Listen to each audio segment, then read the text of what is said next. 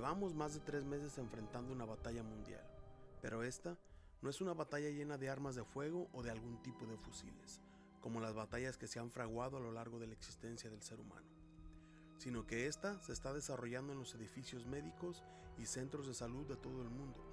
Día a día podemos ser informados por noticieros e imágenes que morbosamente se comparten en redes sociales, donde podemos ver que algunos de los más afectados son aquellos con menos probabilidades de sostener económicamente un tratamiento médico, quedando al descubierto una vez más que algunas batallas son más difíciles para los menos agraciados. Las economías han ido colapsando de una manera espectacular y el hambre forma parte de los males que encabezan la lista de las consecuencias que este mal está dejando.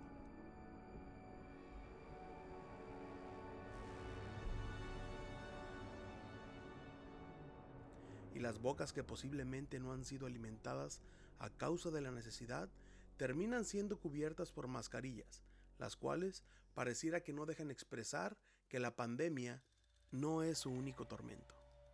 Lo cierto es que de distintas maneras todos hemos tenido batallas durante esta cuarentena que parece eterna, o aún peor, tenemos batallas con gigantes aún más difíciles de vencer, gigantes que pareciera que el mismo diablo entrena para hacernos daño.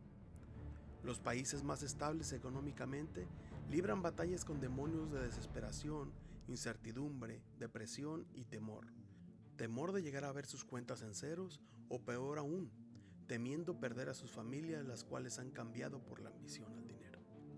Mientras que en los países menos afortunados ponen su fe en un simple cubrebocas como primer arma de defensa que está a su alcance, acompañando de unas cuantas gotas de gel antibacterial. Cualquiera que sea el caso, Existen personas que se deciden a no pelear más con estos gigantes y se abandonan a la desesperación y desasosiego. Algunos desafortunados llegan a formar parte de las estadísticas que van en aumento cada día y son expuestas por los países como si de un concurso se tratara. Algunos solo vemos de las barandas cómo existen personas que se enfrentan con gigantes aún más temibles. Mejor dicho, existen quienes a pesar de sus limitantes pelean la lucha con su gigante sin importar su tamaño mismo o condición en la que están, reconociendo que el único que puede dar la victoria solo puede ser el mismo Creador y teniendo como su principal arma la fe. Y en este capítulo de Chile y Limón queremos agradecer a todos los guerreros que desempeñan la labor de enfermeros y doctores, a esos hombres y mujeres que desempeñan también las labores de primera necesidad y todos los que sin importar el riesgo salen todos los días como si de un pelotón de infantería se tratase, para que usted y yo podamos continuar resguardados y a salvo físicamente en casa. Unas personas que saben de qué manera expresar su amor al prójimo, a expensas de arriesgar sus vidas me pongo de rodillas y oro a Dios por ustedes y su invaluable labor porque saben cómo afrontar sus gigantes propios y los de algunos más. Bienvenidos a este capítulo número 2 de Chile y Limón, un podcast comprometido con llevar su fe a otro nivel.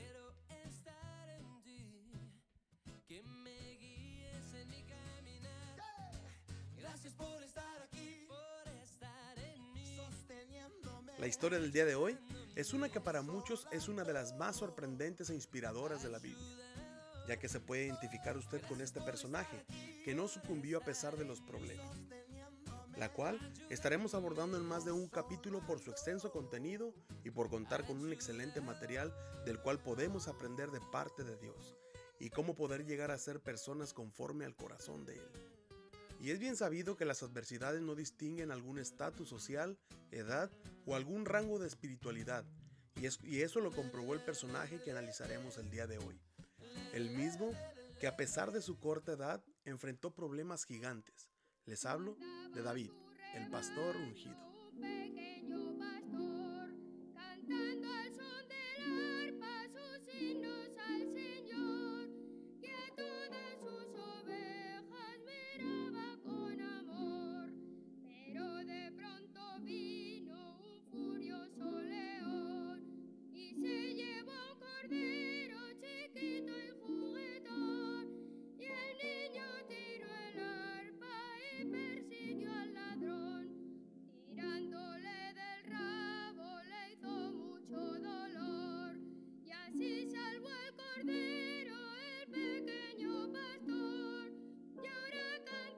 En este capítulo nos trasladaremos a Belén, una ciudad de Palestina en una región conocida como Cisjordania, situada a unos 9 kilómetros del sur de Jerusalén y enclavada en los montes de Judea, perteneciendo así a Palestina, donde en la actualidad su población se conforma por un 50% de musulmanes y el otro 50% de cristianos.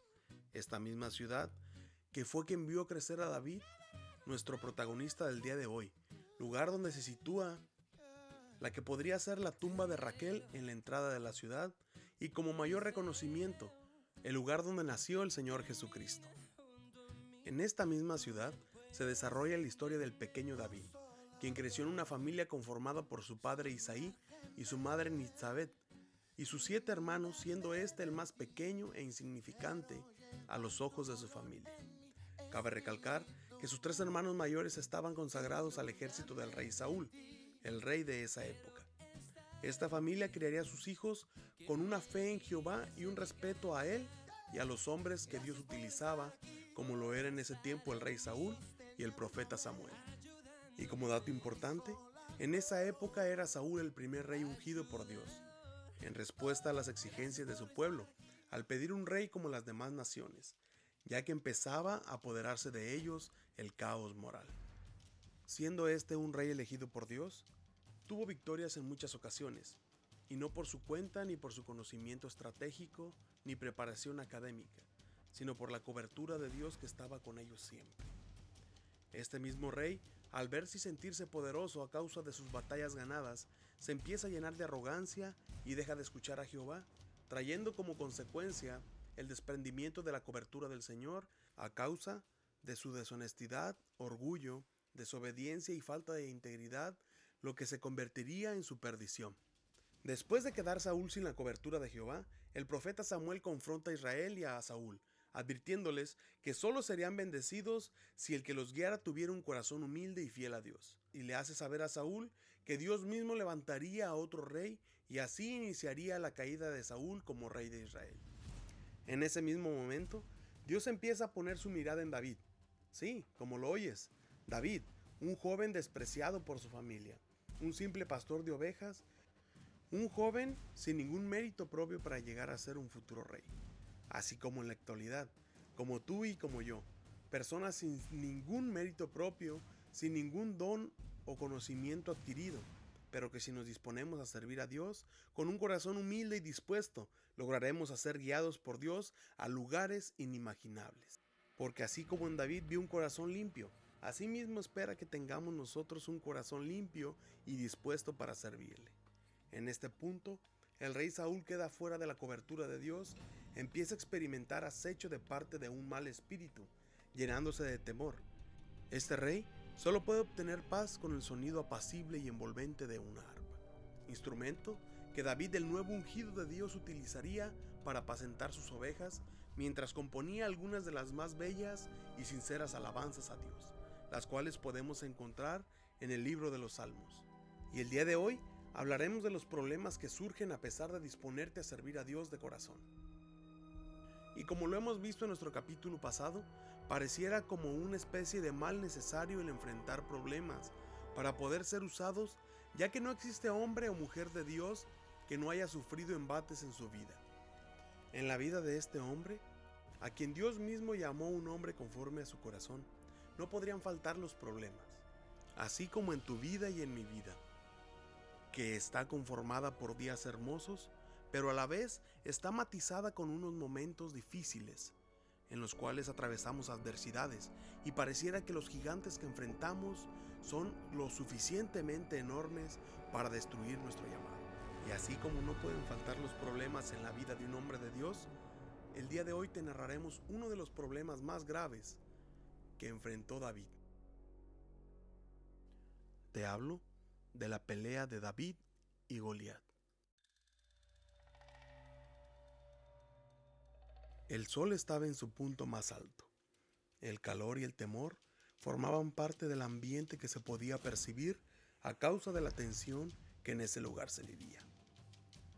Se adornaban los montes y las llanuras a causa de los campamentos de los dos más grandes ejércitos de esa época.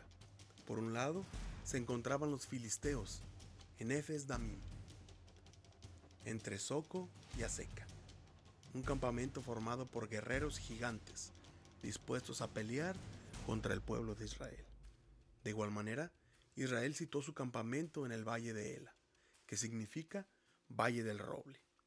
Sobre uno de los montes se encontraba el ejército filisteo, con su formación lista para la guerra inminente que se aproximaba. Un ejército conformado por guerreros, dispuestos a dar la vida por su rey, confiados en un gigante que para ellos parecía invencible, el cual, día a día, durante largas jornadas bajaba al valle y retaba al ejército oponente, alardeando cada vez más y confiado, ya que gracias a sus amenazas el ejército contrario se sentía intimidado. Solo un valle lo separaba a un campamento del otro, el mismo valle que sería el escenario perfecto para la batalla que se estaba fraguando. En el otro extremo del valle, en el otro monte se encontraba el pueblo de Israel, el pueblo elegido de Dios, comandado por el rey Saúl, y un ejército imponente que había sido victorioso en innumerables guerras. Pero en esta ocasión se encontraba intimidado, no por armas, sino por simples palabras de un gigante del ejército enemigo. Necesitan todo un ejército para esta batalla. Escojan quién pelee por ustedes y yo pelearé por los filisteos. Resolveremos esto de hombre a hombre. Él me vence a mí, nosotros seremos sus esclavos. Pero si yo lo mato, ustedes lo serán. He desafiado los ejércitos de Israel. Un hombre que pelee conmigo.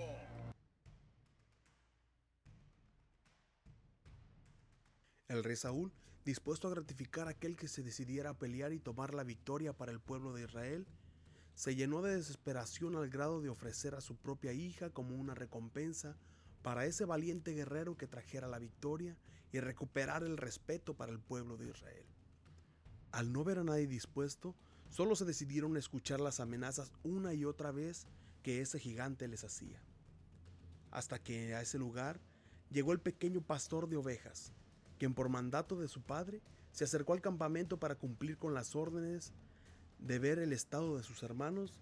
A lo lejos, el pequeño pastor escuchó los gritos de ese gigante y molesto por la manera en que el hombre ofendía al pueblo escogido por Dios, se enfadó al grado de tomar la decisión de enfrentar a Goliat, siendo una burla para sus hermanos. Pero lo que ellos no sabían era que él contaba con un recurso que para ellos se les había agotado en el momento que decidieron poner más atención en las amenazas del enemigo que en las promesas de Dios.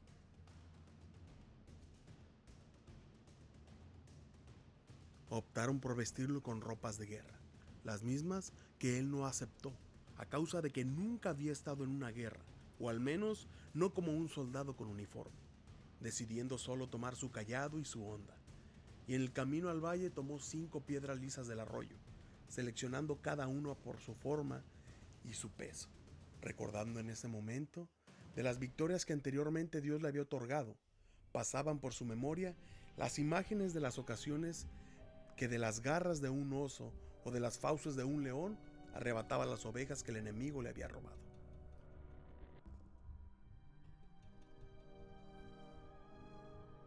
Y el temor, que por mínimo que fuera le provocaba en ese momento una respiración agitada, pero a la vez una confianza en Dios que era inquebrantable, interrumpiendo sus pensamientos los gritos de odio que salían de la boca junto con unas salpicaduras de saliva provenientes del gigante el mismo que también se sentía en cierto modo temeroso, ya que como podemos ver, el ofender y el amenazar se vuelven una arma de defensa para aquellos que son invadidos por el temor, acompañado de una sudoración que era provocada por la armadura de bronce, bien ajustada al gigante. Pero ni la armadura ni su peso, ni aún el temor le impedía continuar con sus amenazas de que acabaría con David y esclavizaría al pueblo del Señor.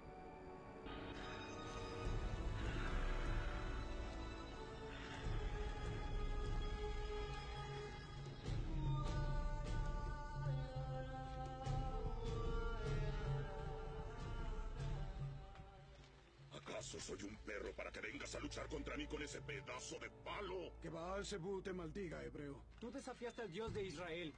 Y aquí estoy. Acércate, chico. Y Goliat le dará tu carne a las aves del cielo y a las fieras del campo. Tú vienes con tu espada, lanza y escudo. En cambio yo, vengo en nombre de Dios, a quien ustedes han desafiado. Te voy a matar. Si mandaron a un debilucho a luchar contra Goliat, es porque sus afrentas fueron pocas. Los hebreos son mucho más cobardes de lo que yo esperaba. Hoy mismo el Señor va a entregarme a este gigante en las manos. Yo te voy a herir. Voy a cortar tu cabeza y todo el mundo sabrá que existe el Dios de Israel. Las moscas de Baal Zebú se van a hartar con tu sangre. Esta multitud va a saber que el Señor salva. No existe hombre o Dios que detenga a Goliat. Mucho menos un Dios que te salve. Tu muerte será un ejemplo para tu pueblo. Hoy los siervos de Saúl se inclinarán ante los filisteos. Y ustedes serán nuestros esclavos por siempre. Acaba con él.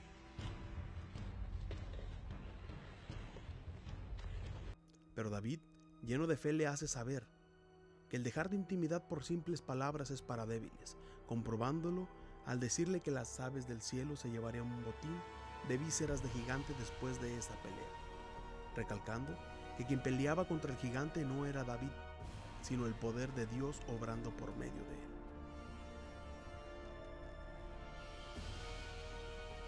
La batalla tan esperada daría inicio, la batalla que había sido adornada durante 40 días con amenazas de un gigante. Se pondrían a prueba todas esas promesas de odio que había hecho él. Pero el ejército enemigo contaba con David, quien confiaba completamente en Dios de los ejércitos y sabía que a pesar de lo que sucediera, él estaba en sus manos. Se aproximaron los dos gladiadores.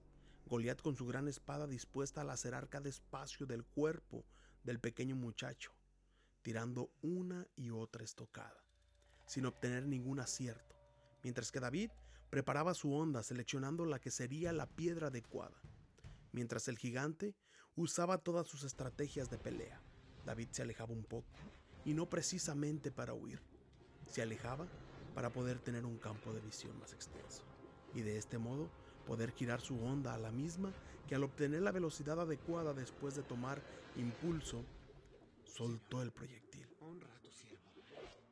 De una manera sorprendente, se abrió paso entre la frente del gigante.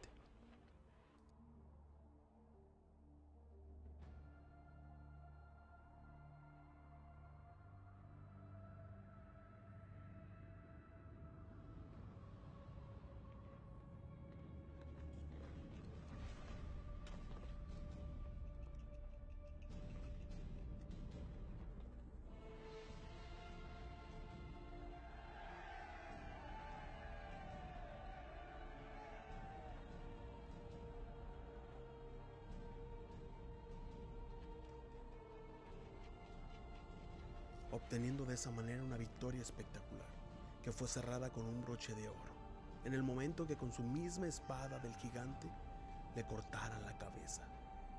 Sí, David le cortó la cabeza al gigante.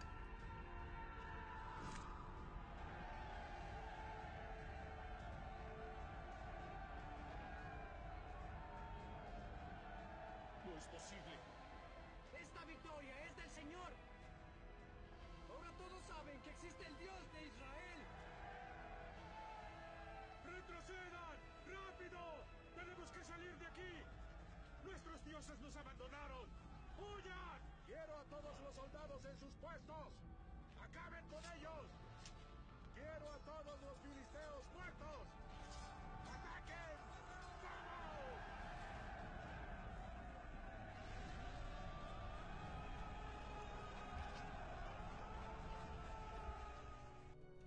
cumpliendo una vez más una promesa de parte de Dios, que si Él pelea nuestras batallas, es seguro de que nos espera una gran victoria. Hermanos, no olvidemos que a pesar de las batallas y de que por más grandes que parezcan nuestros gigantes, si nos mantenemos siendo usados por Dios y dependiendo de Él, Él nos llevará a la victoria, usando personas despreciadas o humilladas así como lo fue David, que a pesar de no tener ni fuerzas ni armadura, Solo con unas cosas insignificantes y sin valor, Dios puede darte la victoria por medio de tu fe.